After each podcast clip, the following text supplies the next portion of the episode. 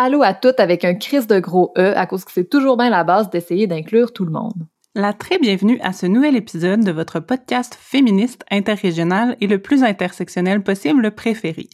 À tous les épisodes, on se garoche à la vitesse de l'éclair dans un thème qui nous touche puis qui nous intéresse vivement. On l'observe avec nos lunettes nerd radicales de presque trentenaire, ben à bout de ce monde-là qu'on travaille à chimer à grands coups de podcast. Dans le fond, tout ou pantoute, c'est comme le moton de tape que tu colles sur le plancher quand tu joues dans une salle de spectacle trop chic puis que tu veux pas percer le plancher avec ton pic de violoncelle. Aujourd'hui, on parle de dating et de santé sexuelle et reproductive, mais sous un angle particulier. On va parler de handicap physique, d'inclusivité, de capacitisme et d'application de rencontres. Pour en parler, j'ai rencontré Laurence Reynaud-Rioux, qui est chargée de projet pour Accex Plus, qui est un projet de la Fédération du Québec pour le planning des naissances euh, sur les sexualités et les handicaps au Québec. Laurence s'identifie elle-même comme une femme en situation de handicap, puis elle s'intéresse particulièrement à la façon dont les personnes en situation de handicap négocient leur vie sexuelle et relationnelle, et notamment leur dating. Ici Alexandra Turgeon. Et Laurie Perron. Vous écoutez Tout ou Pantoute.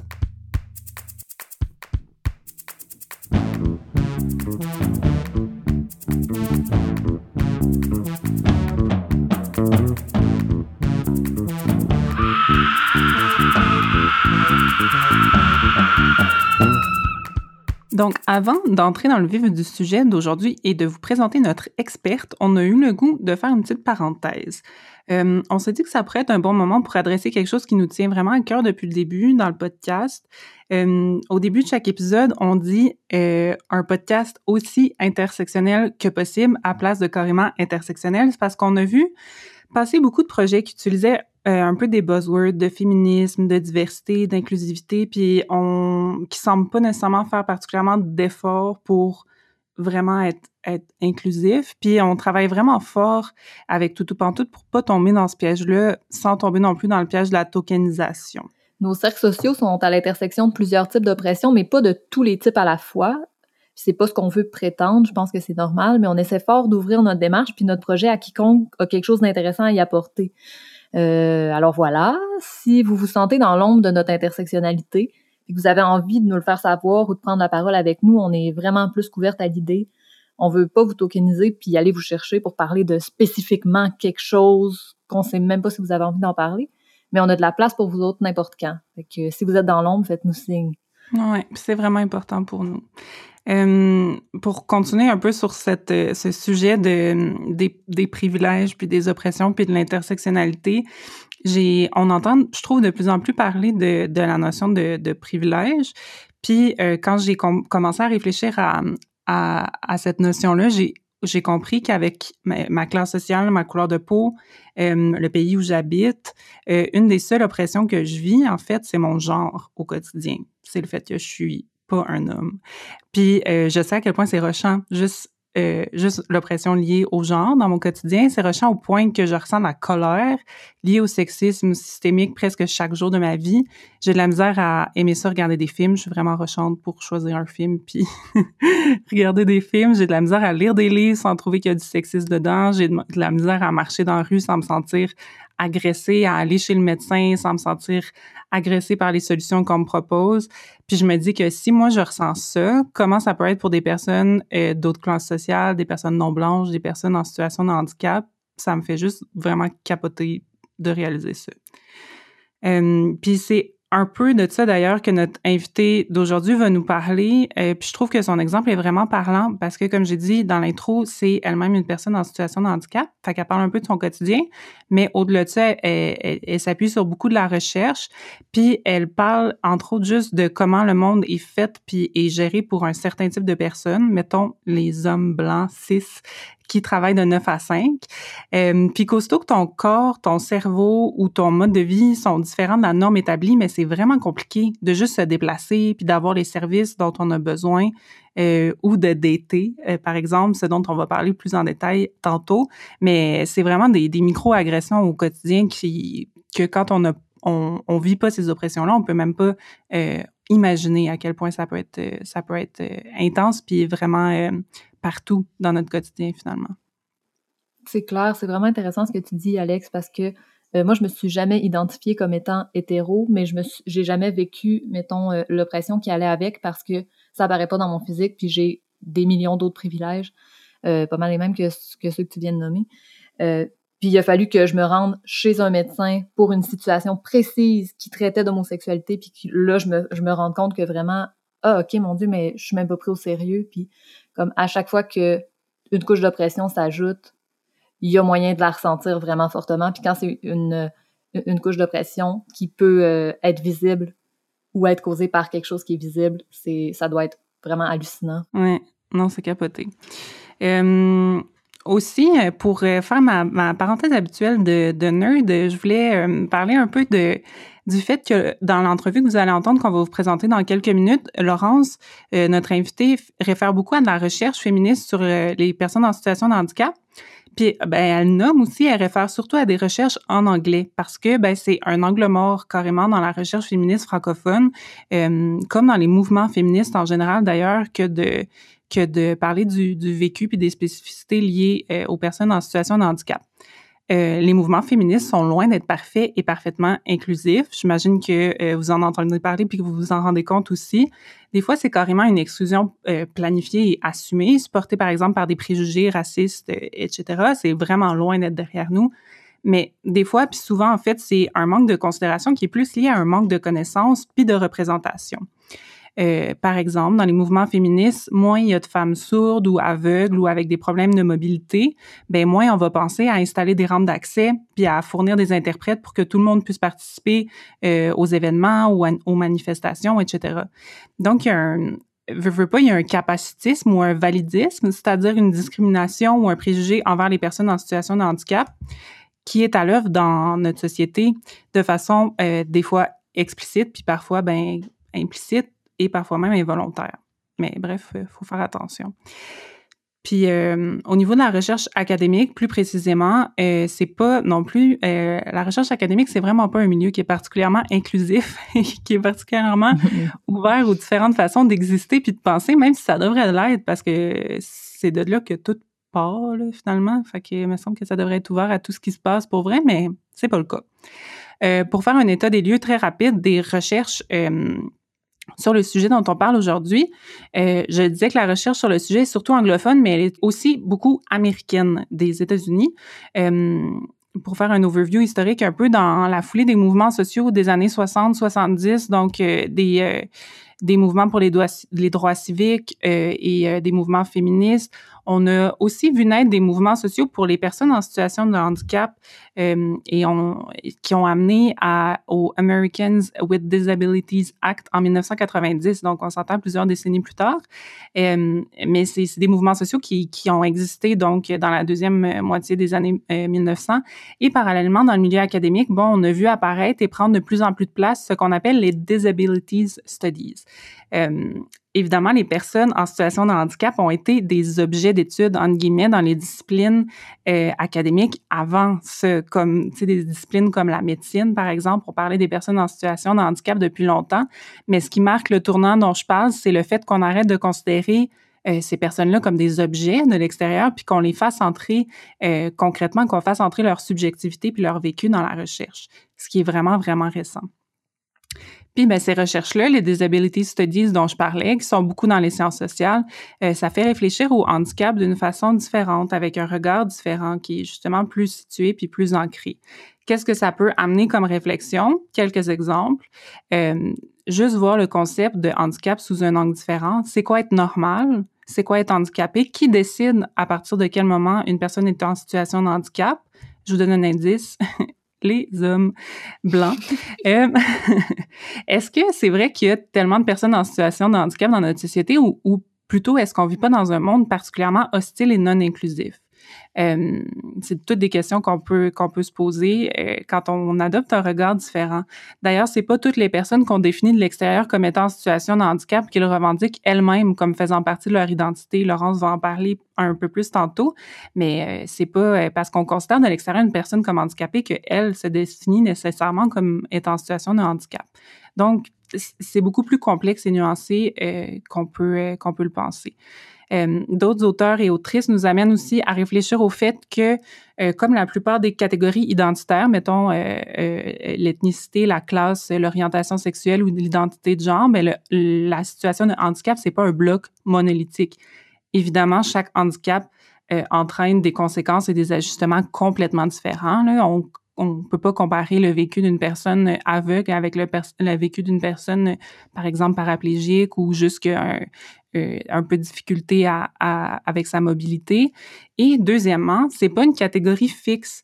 Euh, ce qui est intéressant, c'est que n'importe qui peut naître capable et suite à un accident, par exemple, se retrouver en situation de handicap. On peut éventuellement aussi euh, sortir d'une situation de handicap, par exemple, grâce à la, à la médecine ou, euh, dépendamment de la situation de handicap en question. Tu sais, c'est pas une, catégorie qui est fixe, comme par exemple l'ethnicité ou, euh, ou l'identité de genre. Ben, qui est aussi fluide par ailleurs. Euh, certains auteurs, dont euh, Michael Birbé, dont je vais euh, insérer un lien dans les notes de l'épisode, vont jusqu'à dire que finalement, tout le monde finit par devenir plus ou moins invalide à un moment donné dans sa vie, ne serait-ce qu'à cause de l'âge. On devient de moins en moins valide, c'est un fait. Puis, tu sais, la, société, le monde extérieur est de moins en moins accessible pour les personnes qui, vieillissent. Peut-être qu'une réponse intelligente de notre société, ça serait d'en prendre compte au lieu d'ostraciser puis de mettre à part les gens surtout qui tombent dans la catégorie de moins euh, valide ou de moins mobile. Euh, donc voilà, ça fait partie des nombreuses questions euh, qui intéressent les chercheuses et les chercheurs de Disabilities Studies. je vais mettre des références dans les notes de l'épisode si vous avez le goût d'aller plus loin et de lire sur le sujet. Laurence Renaud-Rio, notre invitée, en cite pas mal aussi et ses références sont toutes disponibles dans les notes de l'épisode. Je vais laisser l'experte parler pour le reste, mais je nous encourage toutes euh, avec un gros E, à être plus alerte à nos euh, préjugés capacitistes au quotidien. Sans plus attendre, je pense qu'on peut présenter notre invité d'aujourd'hui. Euh, Laurence Reynaud-Rioux, c'est la personne que j'ai rencontrée dans cet épisode pour discuter de sexualité et de handicap. Elle connaît le sujet non seulement parce qu'elle travaille dans le domaine, euh, mais euh, elle fait aussi beaucoup de recherches sur le sujet parce que ça l'intéresse énormément et aussi euh, elle le vit elle-même au quotidien puisqu'elle est atteinte de paralysie cérébrale depuis sa naissance. On a parlé ensemble de plusieurs choses, de santé sexuelle et reproductive chez les personnes en situation de handicap, de dating, d'application de rencontres et de comment les personnes en situation de handicap décident de les utiliser et finalement, de qu'est-ce que ça change au quotidien dans son cas précis à elle, de son expérience personnelle d'être atteinte de paralysie cérébrale? Laurence est vraiment dynamique, enthousiaste et intelligente. Euh, son sujet l'a fait triper. J'ai eu vraiment du fun à parler avec elle. Je vous présente tout de suite notre discussion.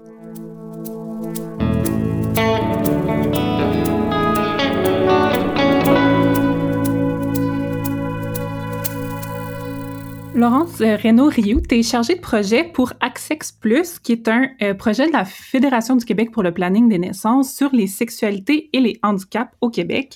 Euh, tu es allée à l'université en sociologie et en études féministes, en concentration études féministes en fait, puis, euh, tu as beaucoup constaté euh, l'absence euh, presque complète, en fait, des réalités des femmes en situation de handicap dans les sciences sociales. Tu t'identifies toi-même positivement en tant que femme en situation de handicap. et c'est entre autres pour ça, tu es atteinte d'une légère paralysie cérébrale depuis ta naissance. Tu m'as dit c'est entre autres pour ça que tu t'intéresses au sujet. Et tu es donc super bien placée pour en parler. Merci d'être venue parler avec nous aujourd'hui, Laurence. Merci de l'invitation, ça fait plaisir. Euh, je me disais pour commencer, euh, tu pourrais peut-être me présenter rapidement le projet euh, Access Plus, euh, ce que tu y fais et ce que c'est pour qu'on puisse bien saisir ton expertise. Oui, donc ce projet-là, il a été mis en place à la, je, pour la Fédération du Québec pour le planning des naissances. Pour le reste de l'entrevue, je vais appeler ça la FQPN pour que ça soit juste plus fluide. Donc à la FQPN, ça a été mis en place en 2015. Puis c'est vraiment dans une dans une volonté pour l'organisme de s'ancrer davantage dans la justice reproductive ça, c'est un mouvement qui est parti euh, des militantes afro-américaines en 1994. Puis c'est en fait en réponse au, mouvement pro-choix euh, dans le dossier de l'avortement, où on parlait beaucoup de faire un choix, nos, nos corps, nos choix. Mais pour l'avortement, il y a plusieurs femmes de, de communautés plus marginalisées qui ont pas ce, qui peuvent pas faire ce choix-là euh, mm. d'avorter ou de ne pas avorter. Puis notamment, on peut parler des femmes racisées, des femmes qui vivent dans un milieu encore plus précaire euh, financièrement, puis des femmes en situation de handicap qui ont un lourd historique de stérilisation forcée. Ben fait que c'est en partant de ça que la la FQPN a voulu représenter ces communautés-là qui sont souvent oubliées dans le pas oubliés, mais je dirais, mettons, ils sont moins visibilisés dans euh, le mouvement des femmes. Fait que le, projet Access Plus vient répondre à cette espèce de d'invisibilisation-là. Puis, euh, ben moi, ça me fait plaisir de porter ce, ce projet-là qui s'adresse aux femmes, personnes trans et non-binaires euh, en situation de handicap, mais aussi sourdes et neurodiverses. Puis c'est beaucoup, euh, c'est beaucoup de l'information euh, que vous faites, entre autres sur le blog puis sur la page Facebook, c'est ça? Ouais, c'est ça. Mais dans le fond aussi, c'est que le projet au départ était vraiment plutôt axé sur les sexualités et le handicap. Puis là, finalement, on a un déplacement plus vers la santé sexuelle et reproductive et la situation de handicap, la surdité et la neurodiversité, parce qu'il y a une différence, c'est entre faire de la défense de droits en santé sexuelle, tu sais, la sexualité rentre dans la santé sexuelle, mais il y a juste un déplacement un peu de la mission qui se fait plutôt euh, en santé sexuelle et reproductive. On veut porter des dossiers, on veut porter des enjeux plutôt que juste de parler, euh, juste parler de sexualité. C'est déjà un gros dossier, mais bref, voilà. Fait que. Euh, Vous avez élargi la palette un petit peu. Oui, exactement tu t'intéresses euh, autant personnellement euh, que professionnellement, puis même au niveau euh, académique quand tu étais à l'université, au sujet de la santé sexuelle et reproductive, donc pour les personnes en situation de handicap. je me demandais si tu pouvais nous aiguiller sur quelques enjeux en particulier qui sont particulièrement importants pour toi, puis qui sont probablement méconnus parce que tu m'as dit que c'est pas des réalités qui sont beaucoup prises en compte, puis pour toi, les femmes en situation de handicap en santé sexuelle et reproductive sont encore marginalisées. je pense, entre autres, tu m'as parlé hors micro de de l'accès euh, aux services de, de, santé sexuelle et reproductive qui est, qui est difficile puis qui est pas égalitaire pour les, les personnes en situation de handicap? Mm-hmm. Ben, je peux, euh, ça c'est, une, une, bataille qui n'a pas fini d'être menée, mais euh, tu sais, on peut parler autant dans l'accès physique aux services, on peut ben parler, euh, bon, ben, des, ça sera sans surprise de mentionner qu'il y a plusieurs ressources qui sont pas adaptées pour recevoir des personnes qui ont besoin d'une aide à la mobilité. Euh, on peut penser que ben il y a pas de lève personne quand une personne a besoin d'être euh, soulevée pour être mise sur une table d'examen pour être mise sur une table d'examen mais également on peut penser pas de rampe d'accès pas d'ascenseur euh, pas de table si on peut si on pense aux soins en santé sexuelle et, et reproductive ben pas de table gynécologique adaptée il commence à en avoir de plus en plus mais euh, voilà c'est pas encore c'est vraiment pas parfait. Puis également aussi quand on parlait de on a parlé ensemble, en micro, tu sais, des violences systémiques, ça passe aussi dans euh, les attitudes par rapport aux personnes qui fréquentent les services. Mm-hmm. euh, c'est pas, c'est pas, ça serait faux de penser en fait que les professionnels de la santé n'ont pas de capacitisme intériorisé. Tu sais. Ben oui. Moi-même, moi-même, j'en ai et je le déconstruis en étant moi-même une personne en situation de handicap. Fait que j'imagine pas les personnes qui ont jamais vécu avec un handicap ou qui ont jamais vécu avec une proche d'une personne qui a un handicap. Donc, euh, puis c'est quelque chose qu'on a toujours besoin de déconstruire. Donc, euh, oui, il y en a dans le système de santé, puis même... Euh, c'est clair. Ça peut se traduire comment, concrètement, ces, ces biais capacitistes-là? Ben, c'est, ça va plus loin aussi que juste le système de santé, c'est en général sur les personnes en situation de handicap. Puis moi, je vais, c'est sûr que bon, je vais mettre mon expertise puis entendre les guillemets dans ma voix parce que j'ai encore de la misère à me considérer comme experte.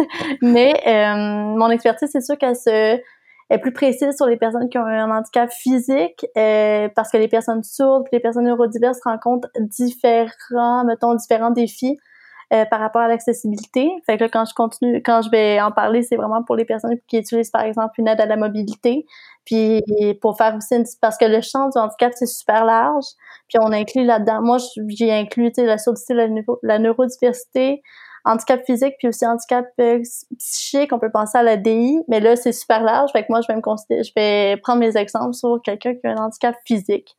Puis euh, au niveau du capacité, c'est que par par exemple, aux soins en santé sexuelle et reproductive, ben, les personnes en situation de handicap, les femmes, reçoivent pas nécessairement l'éducation à la sexualité de base. Euh, par plein, pour, pour plein de raisons, soit les professionnels qui fréquentent ben sont pas à l'aise d'en parler avec les jeunes quand la personne est jeune. Après ça, les parents sont pas comme tout comme tout parent est peut-être pas outillé pour le faire non plus. Mais l'école aussi, dépendamment si on fréquente un, une école qui est euh, régulière ou spécialisée, avec euh, plus d'outils pour répondre aux besoins des enfants en situation de handicap, ben les, les professionnels puis les profs ont peut-être pas nécessairement le temps ni les ressources pour donner l'éducation à la sexualité qui est adéquate.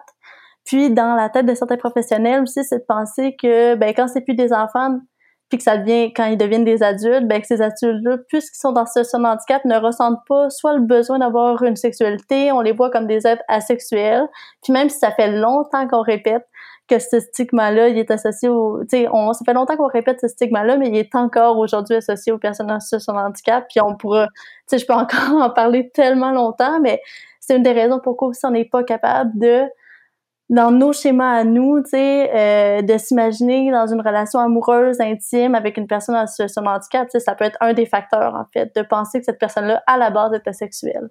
Ouais. Puis tu me disais que souvent, les, les personnes en situation de handicap sont infantilisées aussi, même, j'imagine, quand ils, quand ils, quand ils émettent qu'ils ont, qui ont des besoins, probablement qui sont pas nécessairement entendus. Exactement. Même à l'âge adulte aussi, c'est la même, c'est la même chose. On peut, euh, il y, a des, y a des femmes qui euh, appellent pour des pour prendre des rendez-vous, par exemple, par rapport à la santé sexuelle. On peut penser à des tests euh, de la mammographie, puis tout ça, même un examen gynécologique, un pap test, c'est pas facile à passer quand t'as pas de table adaptée. Donc, pour des femmes, ça peut être vraiment difficile juste de tenir des services de base. Mais c'est encore plus dur quand tu t'es confronté à des attitudes qui sont infantilisantes, dévalorisantes ou qu'on te fait pas confiance finalement. Parce que là, on peut, il y a d'autres attitudes aussi qui vont, qui vont ruiner un peu l'expérience des femmes en situation de handicap dans le système de santé quand elles veulent obtenir des soins en santé sexuelle parce que euh, souvent on leur fait pas confiance, on peut pas, on pense pas qu'elles sont capables de prendre les bonnes décisions pour elles-mêmes parce que euh, les professionnels ont toujours pris les décisions pour les personnes en situation de handicap. Puis ça, ça tend, ça, avec un mouvement de qui, qui, leur donne la parole, ben ça peut tendre à changer. Mais encore aujourd'hui, ben les professionnels se posent en, en autorité, puis pas juste avec elles, avec pas mal tout le monde. Donc euh, moi, je suis, pour des femmes, ça peut être des fois difficile d'avoir accès à de l'information critique. Puis après ça, quand t'as pas d'information critique, ben ça devient difficile de faire des décisions pour toi-même puis d'avoir tous les choix devant toi. C'est clair, c'est ça, les, les, les, décisions sont prises pour elles, puis, euh, mm-hmm. puis on considère pas qu'ils peuvent avoir euh, un mot à dire par rapport à ça. Exact. Sur un, sur un autre angle, tu, tu m'as dit que tu t'intéressais beaucoup à euh, tout ce qui était dating en situation ah oui, de mon Dada. Je oui. trouve ça vraiment intéressant parce que c'est tellement pas quelque chose à laquelle on, on, on pense on, entre autres, les, les applications euh, de dating, c'est, on, on est euh, majoritairement, on, on est tous euh, presque passés par, par là, puis c'est quelque chose quand même comme expérience. Là, on s'entend qu'il y a beaucoup de, de préjugés par rapport à, au physique, etc., qui peuvent se faire aller là, mais pour une personne en situation de handicap, ça doit être à un autre niveau. Euh, je sais pas si tu peux m'en parler un peu. Oh oui, my god, j'aime s'en parler. c'est vraiment mon dada de parler de ça. Puis c'est vraiment, c'est parti en fait de ben plus j'avançais dans mes études, je, je sais pas combien de temps je peux en parler, là, mais au pire, si tu m'arrêteras pas vrai, parce que je peux en parler pendant vraiment longtemps. Mais c'est ça, c'est parti en fait de mon parcours universitaire. Puis, ben c'est sûr que aussi l'intérêt pour ce sujet-là part de mon propre vécu à moi. Puis en fait, mm. euh, est parti de ben ça fait longtemps que je parle de mes histoires de date, j'adore ça, comme si je peux parler de ça tout le temps, je serais bien heureuse. Quand je suis allée sur une date avec un, un gars euh, qui, avec qui je parlais depuis quelques jours. Puis euh, moi, j'ai mon handicap, j'ai la chance, entre guillemets, de de pas nécessairement pouvoir le dire. En fait, il se remarque pas tellement. Il affecte, sais, grosso modo, pour les gens qui sont pas familiers, familières avec la paralysie cérébrale, c'est que ça peut avoir différents degrés, mais la mienne, la mienne est légère, puis elle affecte majoritairement ma démarche, mon équilibre. Fait que quand tu le sais, tu le remarques, mais pour des gens qui font pas nécessairement attention à ça, ils verront peut-être jamais, tu sais. Fait que fait que moi, j'ai le privilège euh, de aller sur une date puis euh, de pouvoir pas nécessairement dévoiler mon handicap puis ça change pas vraiment le ça changera pas le déroulement de la date parce que majoritairement on la passe assise. Donc euh, c'est sûr que je le dis pas nécessairement. Puis en, quand il est arrivé je me suis rendu compte que lui aussi avait un handicap qui, qui, qui affectait sa démarche puis je suis moi-même restée surprise en faisant comme wow! Ok deux minutes là j'avais jamais de ma vie penser à penser au fait que je pourrais dater un gars qui a aussi un handicap, tu sais, puis que ça moi ça me dérangeait vraiment pas qu'il me l'ait, tu sais, il aurait pu me le dire ou ne pas le dire, pour moi ça aurait rien changé. Parce que je suis dans la même position, tu sais, je décide de pas le dire. Ça m'a tellement fait travailler parce que j'ai dit OK fille, t'as tellement t'as aussi intériorisé le capacitiste, puis ça va falloir que tu le déconstruises au niveau de tes relations, tu sais, ça se peut que l'autre personne se présente avec un handicap ou plusieurs.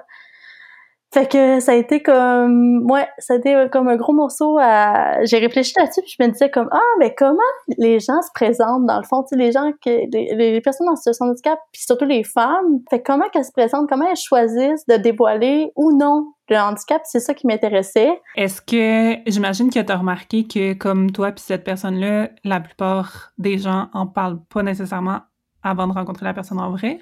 Ben, en fait, ce que moi j'ai pas fait euh, aussi, j'ai pas, j'ai pas ce que je vais nommer comme résultat, c'est des résultats qui viennent de recherches qui ont été faites avant moi, surtout des résultats. En fait, c'est que je me, j'ai trouvé que des recherches anglophones qui traitaient un peu de ce sujet-là, mais c'était pas centré non plus sur les femmes. Fait que c'est des comportements qui ont mélangé comme homme-femme, il n'y a pas de différence.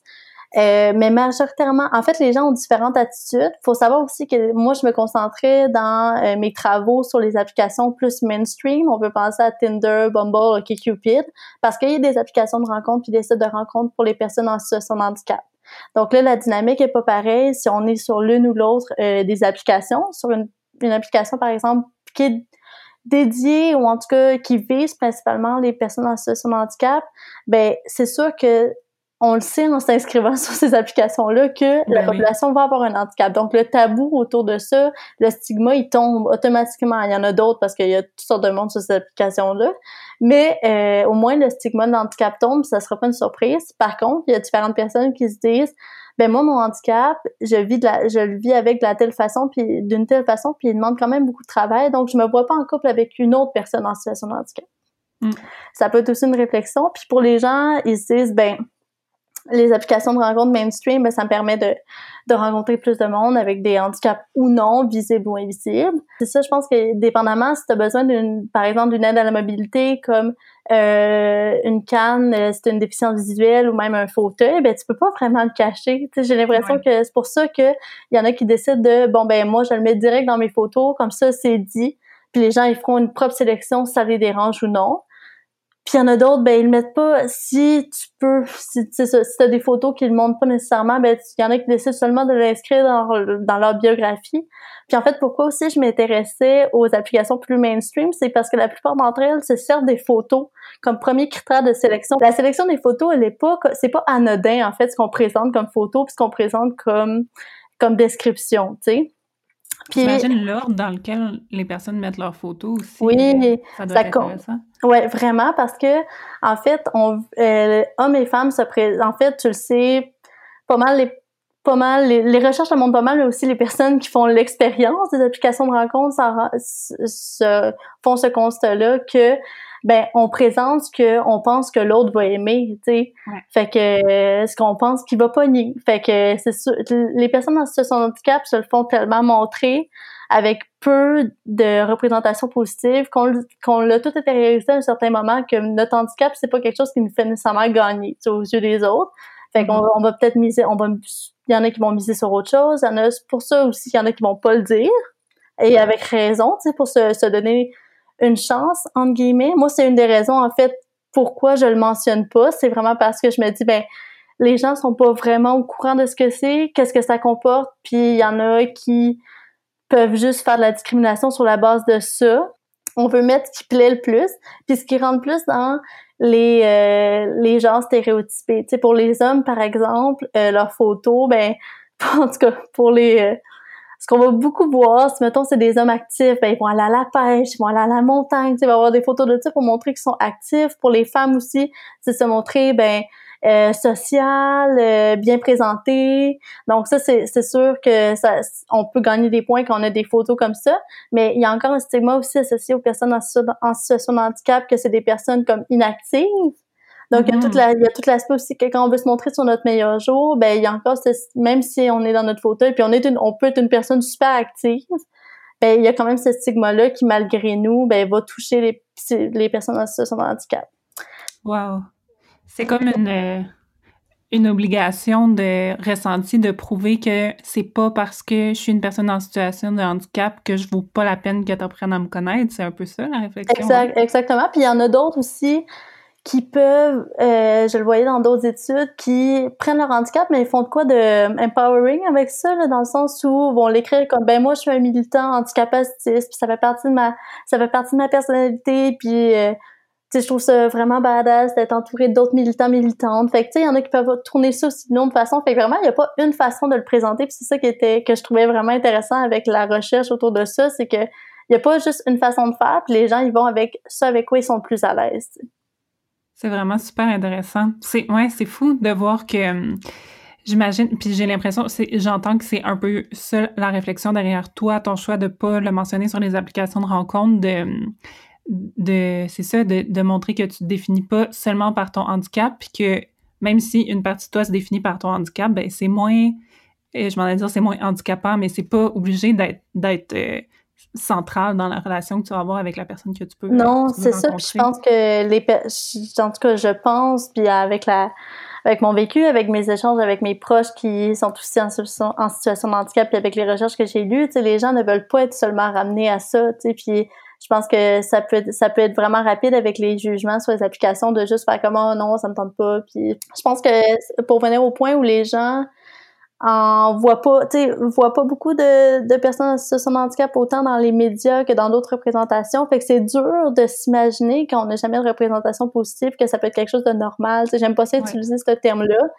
Mais euh, tu j'ai l'impression qu'il y a encore une difficulté à pouvoir, dans nos schèmes amoureux, intimes, de s'imaginer dans une relation avec une personne en situation de handicap. Puis ça part du fait qu'on n'a jamais de, de représentation positive, tu sais. Mais euh, puis aussi que dans les programmes d'éducation à la sexualité qui reviennent là, depuis 2018 dans nos écoles, euh, ben on a, on n'a pas les professionnels n'ont pas tellement de place pour en parler non plus, mais si on se mettait à en parler davantage, puis à dire, juste à dire aux, plus jeunes là, quand ils commencent leur, relation amoureuse, mais ça se peut qu'à un moment donné, vous rencontriez quelqu'un qui a un handicap, puis qu'est-ce que pas qu'est-ce que ça demande parce que chaque personne a des besoins différents, mais c'est normal. Puis comme cette personne-là, ben elle est pas sexuelle, elle a vraiment beaucoup de valeur, elle est vraiment intéressante. Puis tu sais, en parler positivement. Oui, ah, c'est tellement intéressant. Pour, euh, pour conclure, je me, je me disais que ben, tu en as parlé un petit peu au travers de, euh, de, de, ce que tu viens de parler, mais je me demandais la, la façon dont euh, ton handicap que tu, que tu qualifies de, de léger puis qui peut paraître invisible, si ça l'a si ça l'a influencé la façon dont tu peux vivre, vivre ta vie au quotidien? ben moi certainement, c'est drôle parce que c'est depuis en fait que je me concentre plus sur justement c'est quoi la c'est quoi la place du handicap dans ma vie? Parce que comme je le disais ça a été depuis récemment peut-être deux ans que je m'identifie comme positivement dans mon identité en tant que femme en situation de handicap même si le handicap a toujours fait partie de ma vie. Mais avant ça a été tellement comme quelque chose que je mettais de côté puis tu sais la j'ai toujours grandi aussi avec des enfants qui avaient pas de handicap fait que pour pour moi ça fait j'étais je faisais bien plus partie de la gang si je l'avais pas cet handicap là tu sais puis si je mettais pas l'accent là-dessus par exemple, depuis que je suis arrivée à Montréal, la plupart des euh, du catcalling, des agressions verbales que j'ai vécues, ben c'est en lien avec l'handicap. C'est quelqu'un qui va m'arrêter pour me poser des questions, c'est quelqu'un qui va me passer un commentaire juste parce que je passe à côté. C'est, sais, je suis capable de me déplacer quand même assez facilement, mais euh, j'ai pas beaucoup d'équilibre. Puis j'ai ma démarche, c'est mes pieds rentrent vers l'intérieur, fait que j'ai plus de chances de tomber, fait que je fais plus attention. tu sais, fait que c'est pour moi comme il est toujours là cet handicap Fait ce qui change dans ma vie, c'est qu'il faut que je, j'évalue en fait mes déplacements. On pourrait tellement faire un autre épisode de podcast sur l'adaptation que ça demande, mais tu sais, c'est que je, j'utilise toujours les mêmes chemins parce que je les, je les connais. Puis je sais que j'ai pas besoin de m'en faire avec les, tu sais, évaluer mon environnement. Est-ce qu'il y a une craque de trottoir? Est-ce que c'est dénivelé? Est-ce que, est-ce que je vais être capable de me rendre? Est-ce qu'il y a une rampe pour descendre? Parce que moi, c'est comme descendre des escaliers, c'est un défi, là, aussi. Les montées, ça va, mais descendre avec, quand t'as moins d'équilibre, c'est un défi. Fait que je me dis, tu sais, je, connais les endroits que je fréquente, puis je sais qu'ils sont accessibles pour moi. Fait que c'est toujours de la préparation puis de l'évaluation. Fait que on pourrait tellement parler longtemps. c'est une grosse charge mentale. Ouais, ouais vraiment. Ouais, c'est intéressant. Euh, merci beaucoup. Je me demandais, juste pour, euh, pour finir rapidement, si tu vois, tu sais, je sais que tu, tu milites là-dedans, tu travailles là-dedans en plus, puis ça t'intéresse beaucoup. Est-ce que tu vois euh, une amélioration ou peut-être euh, au contraire qu'il y a plus euh, de préjugés puis de d'oppression qu'auparavant? Est-ce que tu vois comme une reconnaissance des oppressions puis de la réalité des personnes en situation de handicap? Oui, moi je vois une amélioration, puis je sais pas, en tout cas du côté anglophone, ils sont hot là-dessus, parce que, tu sais, mettons, si je pense juste, moi c'est sûr que je m'intéresse en plus à la culture populaire, puis je trouve que la culture populaire peut quand même porter des messages, est porteuse de messages, puis si elle peut emporter des nice, tant mieux. Mais euh, je me dis, tu sais, du côté anglophone, on sort des séries euh, comme dans Sex Education, il y avait un homme en situation de handicap. On a sorti la, tu sais, je pense à ce qui est produit sur Netflix, mais aussi ailleurs. Euh, la, la, la, série Special qui est sur un homme qui a une légère paralysie cérébrale. C'était comme la première fois que je me voyais à l'écran d'une manière comme où le, le personnage n'était pas juste son handicap, il y avait aussi une personnalité. C'était c'était vraiment cool pour ça. Mais oui, il y a du progrès qui se fait. Puis les revendications des femmes en situation de sont de plus en plus reconnues. Il y a encore du chemin à faire pour que ça soit parfait, c'est sûr. Mais euh, je trouve qu'on avance dans la bonne direction. Puis tu sais, j'encourage aussi ben tout groupe, mais aussi les groupes de femmes à aller, tu sais, euh, reach out, essayer de rejoindre ces femmes-là, puis d'essayer de construire des projets avec elles parce que c'est, tu sais, même pour les femmes qui veulent s'impliquer dans des groupes de femmes ou ailleurs, ben juste au niveau de, de l'accessibilité physique, des fois c'est impossible. Tu sais, fait que je, je pense qu'il y a un bout où les femmes qui ont peut-être qui ont pas d'handicap qui affecte leur mobilité, ben c'est faire un, bout d'aller rejoindre les femmes en situation de handicap, puis euh, de questionner leur vécu. Je pense qu'elles ont beaucoup à dire, fait que ça serait super pertinent de les entendre. Oui, c'est clairement un angle mort, euh, un angle mort du féminisme, les personnes en situation de handicap. Merci infiniment, Laurence, pour cette discussion-là. C'était vraiment super intéressant. Ah, ça fait plaisir, c'était tellement le fun.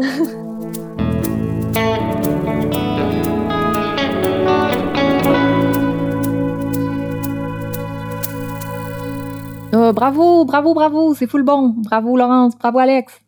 Oui, c'était tellement le fun de rencontrer Laurence. Ça a vraiment mis du soleil dans ma journée. Elle est tellement dynamique et intéressante. J'ai vraiment trouvé ça le fun. Oh, malade. Euh, je sais, Laurie, que euh, toi, au quotidien, c'est de l'art que tu fais. Puis, euh, je me demandais si l'entrevue avec Laurence, ça te fait réfléchir un peu à la place que les personnes en situation de handicap prennent ou prennent pas dans ton milieu? Ouais, full, vraiment beaucoup. ça me fait beaucoup réfléchir, puis je vais essayer de pas trop mettre mon expérience personnelle seulement de l'avant parce que je vis pas moi-même avec un handicap. J'ai pas envie de répandre des fausses informations sur le sujet. Euh, je vais quand même commencer par vous parler d'une petite expérience banale qui m'a fait réaliser bien des affaires, mais je vais filer ensuite pour vous donner des suggestions d'artistes vraiment impressionnantes qui vivent et créent avec un handicap. Wow, nice. Euh, c'est ça. Il y a deux étés, j'étais enceinte de six mois. Je faisais de la tournée avec mon autre enfant de neuf mois puis un de mes bands. Moi, si je fais de la musique dans la vie juste avant de me rendre à un show à Sainte-Rose-du-Nord, je me suis fait une solide entorse à la cheville, puis j'étais plus capable de marcher. On s'entend que des béquilles avec un bébé d'un bras, ça marche pas fort fort. fait la seule option euh, accessible et simple pour moi, c'était de faire le reste de la tournée en fauteuil roulant avec Aube sur mes genoux. Oh my god. Honnêtement, euh, c'est sûr que j'ai eu un glimpse d'injustice que le simple fait d'être en fauteuil amène, mais je me prétends pas euh, connaître vraiment ce que vivent les personnes en fauteuil roulant au quotidien après une expérience de genre 4-5 jours. Tu mm-hmm.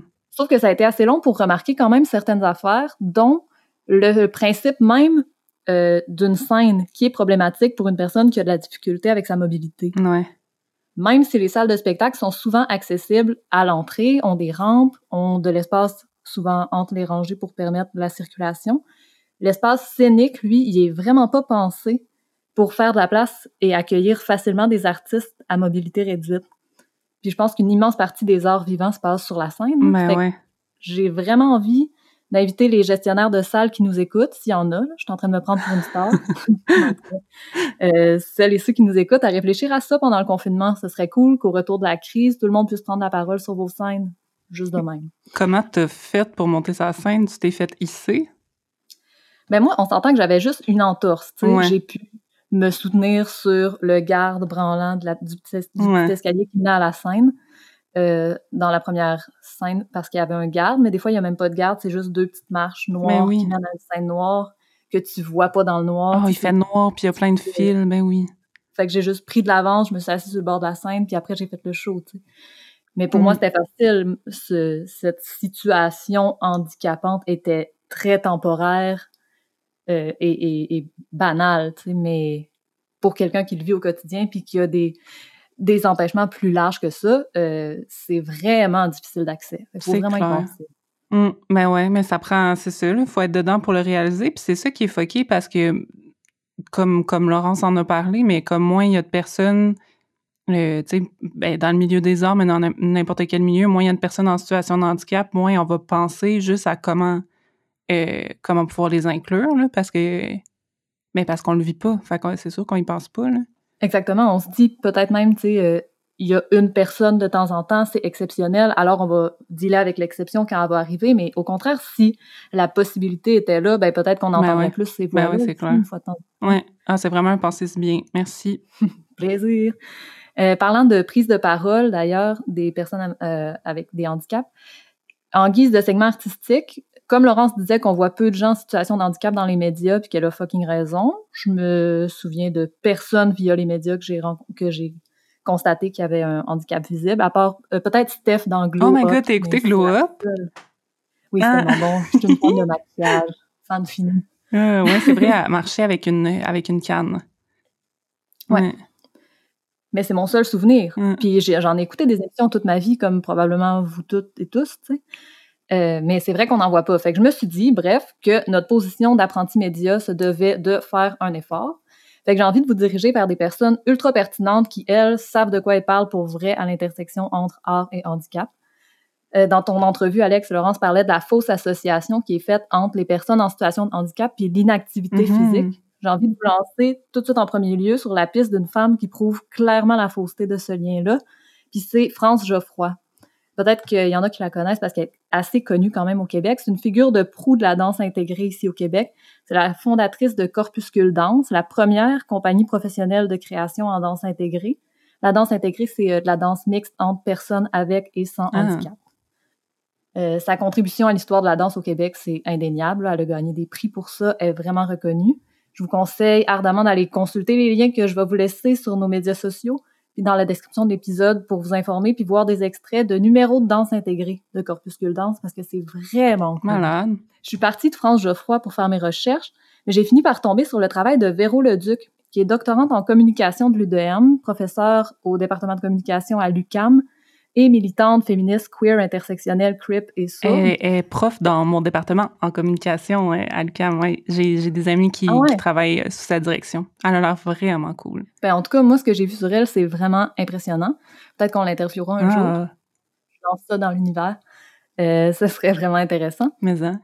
C'est vraiment intéressant parce que vous disiez plutôt, Laurence Pitois, qu'il y a un vide au niveau des études francophones euh, sur les personnes en situation de handicap ou de mm Mais les recherches de Véro Leduc sont rédigées en français. Alors, elle contribue vraiment à combler ce vide-là. Malade. Elle-même, elle est sourde, donc son projet, C'est tombé dans l'oreille d'une sourde, prend la forme d'un essai doctoral et d'une bande dessinée vidéo. Parce ah. que comme la LSQ, qui est le langage signé québécois, c'est une langue signée et donc visuelle et, non typographiée comme les langues qui s'écrivent, il fallait en faire une version vidéo pour pouvoir l'utiliser dans une BD. Hum. Fait que format artistique complètement nouveau. Pour moi, en tout cas, j'avais jamais vu ça. Puis ça arrive pas si souvent que ça dans notre monde où presque tout a déjà été fait. Oui, c'est vrai. On dirait que je comprends pas comment ça peut se, se faire. Faudrait que j'aille le, faudrait que j'aille le regarder. Ben, je te conseille à toi en tout premier lieu et à tout le monde après de suivre les liens que je vais vous mettre parce que c'est une BD qui se développe en 10 épisodes, chacun attitré à un personnage, soit sourd ou un membre de la famille immédiate de l'autrice. En tout cas, je, vous suggère vraiment d'aller écouter ça parce que ça vaut la peine. Puis c'est vraiment un format nouveau. Puis en plus, ça traite de la surdité d'une façon qui est, qui est destinée aux personnes sourdes ou malentendantes et à nous, mais c'est vraiment bien pour comme plonger dans l'univers mm-hmm. au lieu de juste aller voir quelque chose puis enlever le son, ça n'a rien à voir. C'est ben oui, ben oui. pour ça. Fait que vraiment, allez-y. Puis pour finir en vrac, je vous conseille aussi d'aller voir ce que font les productions des pieds et des mains, Joe, Jack et John, les Muses, toutes d'ailleurs fondées ou cofondées par des artistes féminines. C'est un topo vraiment grossier, là. il y a bien plus d'artistes que ça qui méritent d'être cités. Mais je pense qu'il faudra un autre épisode pour aller plus loin. on flirte avec l'idée à suivre. On lance plein d'affaires dans l'univers. On lance toutes sortes de choses ce soir. L'univers est rempli de nos idées innombrables. Fait que je vous laisse les liens dans la description de l'épisode. Vous avez de quoi pour vous divertir tout le reste du confinement sans aucun doute. Parce que si on, mettons un genre de on flou regroupant les personnes dotées des exacts mêmes privilèges que nous autres, en tout cas, bref, euh, si on disait en début de podcast qu'on n'avait pas le monopole des oppressions sur le dos, ben on n'a crissement pas le monopole non plus de la création puis du beau. Il y a vraiment beaucoup hmm. d'affaires qui se font. Tellement vrai, tellement vrai. Oh my god, merci. Je vais aller suivre tous ces liens avec euh, vraiment beaucoup d'intérêt. Ah. Puis, euh, vous autres, les amis euh, auditoristes, qu'est-ce que vous en pensez? Qu'est-ce que euh, ça vous fait réfléchir, la discussion qu'on a eue avec Laurence, puis ce dont on a parlé dans cet épisode-ci? Est-ce que ça vous fait réfléchir au fait que peut-être que vous avez des préjugés capacitistes dont vous étiez plus ou moins aperçus avant? Euh, ou est-ce que vous vivez avec euh, un handicap vous-même puis vous vous reconnaissez dans ce dont Laurence a parlé ou au contraire, vous vivez une expérience complètement différente de la sienne? Euh, on a vraiment le goût de vous entendre puis vous lire. Fait que gênez-vous pas pour nous écrire sur nos médias sociaux. On s'appelle Tout ou Pantoute puis on est sur Instagram puis sur Facebook puis ça nous fait énormément plaisir de vous lire à chaque fois. Puis si vous avez aimé notre épisode, ben dites-le à vos amis. Aussi, on vous invite à nous écrire si vous pensez qu'on peut s'améliorer d'une quelconque manière. C'est quoi nos angles morts? Qui c'est qu'on oublie? Qui c'est qu'on n'oublie pas? Qu'est-ce qu'on oublie? Bref, euh, n'hésitez pas à nous aider à être meilleurs. On est plein de bonne volonté, puis on sait qu'on n'est pas parfaite. Si vous avez une passion d'ailleurs, un talent, une expertise que vous aimeriez partager avec le monde entier, parce que oui, oui, oui, on a accès au monde entier, avec les interwebs, écrivez-nous, on veut vous connaître, puis on est toujours à la recherche de nouveaux sujets et de personnes de tous horizons pour en parler avec nous en nombre on veut sortir de nos cercles, puis on adore quand vous nous écrivez, puis quand vous slidez dans nos DM, on se sent comme des stars. Vraiment. D'ailleurs, en parlant de, en stars, si vous avez envie et euh, les moyens de participer financièrement à Tout ou Pantoute, ben on a instauré un système de dons euh, pour participer au projet euh, du podcast. Il y a un lien sur notre site web puis dans les notes de l'épisode qui dit pour participer financièrement à l'aventure Tout ou Pantoute, ça peut vraiment nous aider à rémunérer nos collaboratrices et à nous donner les moyens de faire un projet encore encore meilleur. C'est ce qui conclut cet épisode de Tout ou Pantoute. Un milliard de merci à toutes avec un gros E pour leur participation. Merci Laurie Perron pour la co-animation et les belles discussions. Ça fait plaisir. Merci Alexandra Turgeon de partager tes réflexions, tes idées puis ton projet de podcast avec moi. Merci beaucoup, Laurence euh, Renaud-Rio, pour ton temps, ta générosité puis ton travail. Ça a vraiment été un plaisir de parler avec toi. Euh, toutes les études sur lesquelles se base Laurence euh, dans notre discussion sont dans les notes de l'épisode et le lien pour aller voir ce que fait Access Plus aussi. Euh, merci à Laurie Perron et à François Forcier pour la musique. Merci à Audrey Laperrière pour notre visuel. Merci à Marie-Ève Boisvert pour le montage. Puis merci à vous d'avoir joué avec nous. On se retrouve bientôt pour un nouvel épisode de Tout ou Pantoute. Bye!